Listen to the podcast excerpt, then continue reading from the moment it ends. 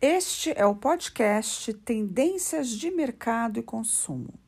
Eu sou Célia Linsingen, consultora, mentora e professora de marketing e inovação com foco em nova economia, onde comportamento de consumidor, tendências, tecnologias são essenciais para a gente criar um novo futuro.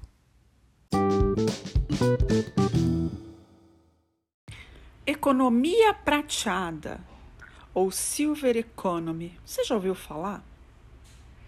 Economia prateada. O nome sugere, né?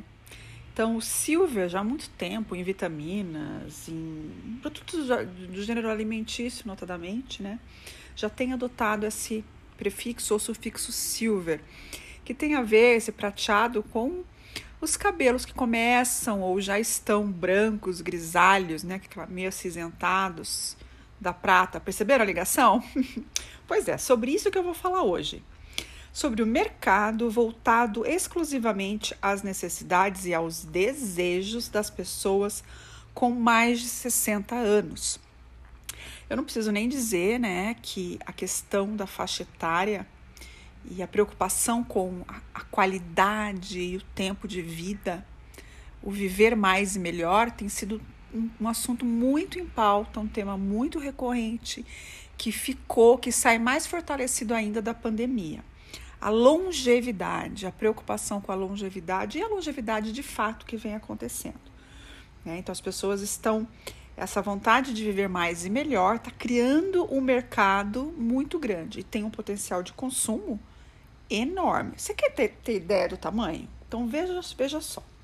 Entre 2012 e 2021, 12,2 milhões de brasileiros entraram no grupo de pessoas com 60 anos ou mais.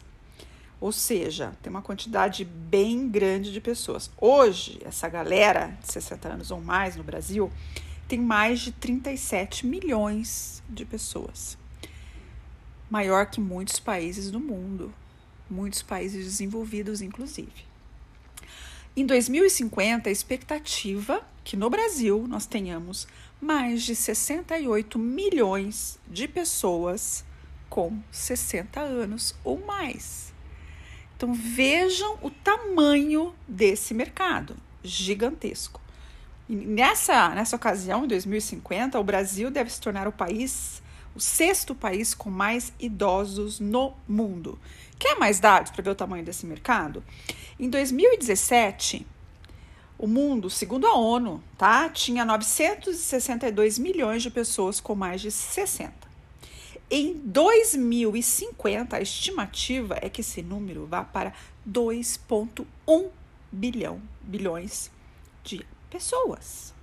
De 962 milhões para 2,1 bilhões, ou seja, 25% da população mundial. Ou seja, se já é um mercado grande, é o que o torna ainda mais atrativo, que é um mercado que está em franco crescimento. Então, além desse tamanho de mercado e desse crescimento do mercado, no Brasil ele já movimenta 1,8 trilhão por ano. Eu disse trilhão, 1,8 trilhão por ano. Mas, gente, poderia ser muito mais. Sabe por quê? é, a comunicação, né, a quantidade de produtos e serviços direcionados para esse público é desproporcional ao seu poder econômico e ao seu tamanho.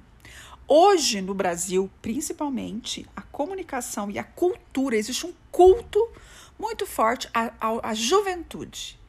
Então, é como se jo ser jovem fosse uma virtude e ser idoso fosse um defeito. Gente, tá?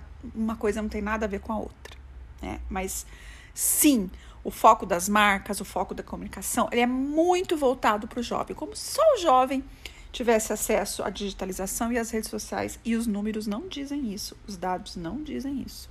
Então essa população que eu falei para vocês, que já movimenta 1.8 trilhão por, por ano, ela corresponde a 42% do consumo no Brasil. O que, que vocês acham? Pouco?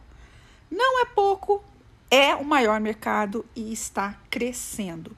Gente, eu percebo isso como consultora, como mentora, como professora, como ser vivente não existe uma limitação, existe um olhar muito limitado para essa população. As pessoas estão iludidas, achando que é um mercado pequeno de pessoas que não consomem, que, fiquem, que ficam em casa de, de bengala, assistindo novela com cobertorzinho no joelho, no máximo indo outra pracinha jogou dominó. Gente, não tem nada a ver com isso. A gente está chegando, esse pessoal está é, é, tá fazendo parte de uma longevidade muito ativa. Todos, a maioria tem acesso a redes sociais WhatsApp, tá? Meu pai tem 80 e poucos anos e assiste TikTok. Então, gente, vamos desmistificar, vamos abrir a cabeça. As marcas que, se, que ficarem atentas a isso têm muita chance de ganhar um mercado muito fiel. E mais do que fiel, né? É um mercado, como eu já falei, tão grande que se fosse a gente somasse população idosa no Brasil economicamente, a tia, essa, essa, essa renda, esse consumo, seria a terceira maior economia da América Latina, tá? Só esse pessoal. Então, por favor, né? Vamos. E o que que acontece, gente? Esse pessoal, esse acima de 60 anos, eles têm algumas coisas muito, muito interessantes. É, eles são 94% deles, uma sondagem realizada em 2019 pelo SPC observou que 94% dessas pessoas são, mantêm as suas respectivas famílias. 52% estão dispostos a pagar, pagar mais caro por causa da qualidade de um produto ou de um serviço. 64% são os únicos responsáveis pela tomada de decisão na hora da compra. 48% preferem consumir do que economizar. 66% possuem uma vida financeira melhor atualmente e 45% têm dificuldade em encontrar produtos específicos. Então misture aí esses ingredientes com esse mercado grande e em crescimento. Olha quanta oportunidade a gente tem. Gente, então esse pessoal, vamos abrir a cabeça, vamos enxergar como é que é essa, esses novos idosos digitais, né? Primeiro que a gente tem vários nichos aí dentro desse grupo gigantesco, gente, são mais de 38 milhões. Né? Então, você, tem aquelas pessoas que nunca tiveram acesso? Sim, você tem. Você tem as pessoas mais idosas que não conseguem pilotar um smartphone? Sim, você tem. Mas você tem uma galera gigantesca que é digitalizada. Não, tudo bem que não nasceu no ambiente digital, gente, mas aprendeu, vivenciou, trabalhou, tá? Então, essa pessoa tem independência financeira, ela tem vontade de gastar, ela tem consciência, ela quer viver bem, ela não está preocupada tanto com a economia, mas sim com a qualidade do que ela está comprando. É, é uma, um público ávido por experiências, porque ela quer viver, ela quer aproveitar a vida, tá? Então, saiba olhar para esse público é, que não gosta de ser visto, como, visto e ser tratado como uma pessoa com algum tipo de déficit pela idade é, e ofereça produtos e serviços é, interessantes para ele. Há, muitas marcas têm receio de se atrelarem, de atrelar sua imagem a esse público mais velho. De novo, ser velho não é doença, como ser jovem não é virtude, tá? Então prestem atenção. Então, as marcas que, que escolherem esse nicho, desenvolverem valor para esse nicho, souberem comunicar, sensacional. Por quê? Muitos deles, gente, eles não conseguem encontrar é, roupas adequadas para eles. Que eles curtam, assim, não, não tem comunicação para eles, o design não tá legal. Então, uh, o que está acontecendo? Né? As pessoas não estão se sentindo seguras e felizes. Então vamos, vamos ficar atentos para eles, tá? É, por tudo isso que eu estou falando. Então vejam, Falando mais estou trazendo muitos dados para vocês para ficar bem claro. Um estudo da FGV mostra que essas pessoas têm um poder aquisitivo maior. Então, pessoas que com mais de 65 anos são 17% da fatia dos 5% mais ricos e apenas 4% da grande fatia dos 40% mais pobres, tá? Só que elas não são vistas como nicho. A gente tem shoppings para gatos e cachorros, pets em geral, mas nenhum voltado, por exemplo, para a economia prateada. Então, esse pessoal é exigente, sim, mas em contrapartida, quando eles gostam de uma marca, quando uma marca atende os desejos deles, eles costumam ser muito mais fiéis. Então, eu percebo também, não quero entrar mais no assunto, por exemplo, do mercado de trabalho, já tem várias startups, age techs, trabalhando nisso.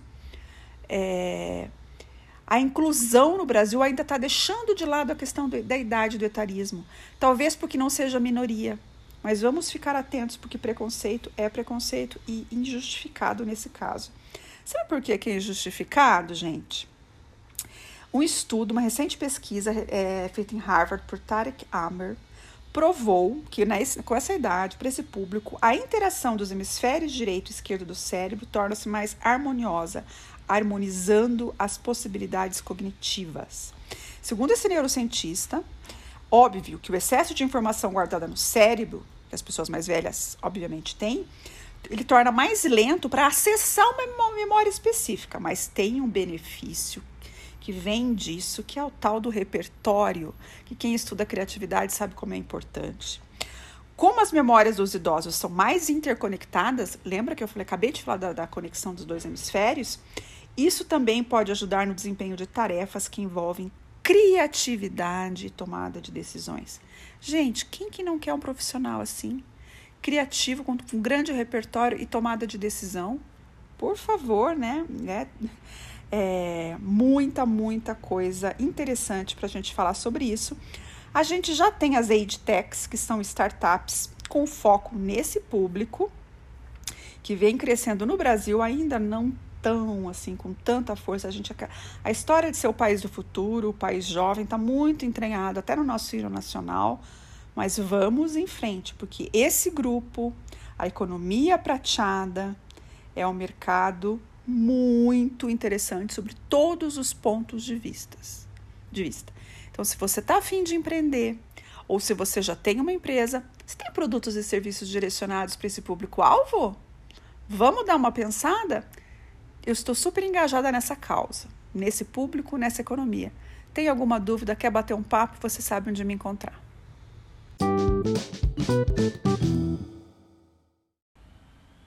Se você curtiu esse episódio, se você adora saber mais sobre tendências de comportamento, assim como eu, se você trabalha em empresas na área de novos negócios, marketing, inovação, branding, ou simplesmente você é um curioso, que eu acho fantástico, me siga, dê um follow aqui em Tendências de, de Mercado e Consumo, ative o sininho e fale comigo sempre que quiser contato arroba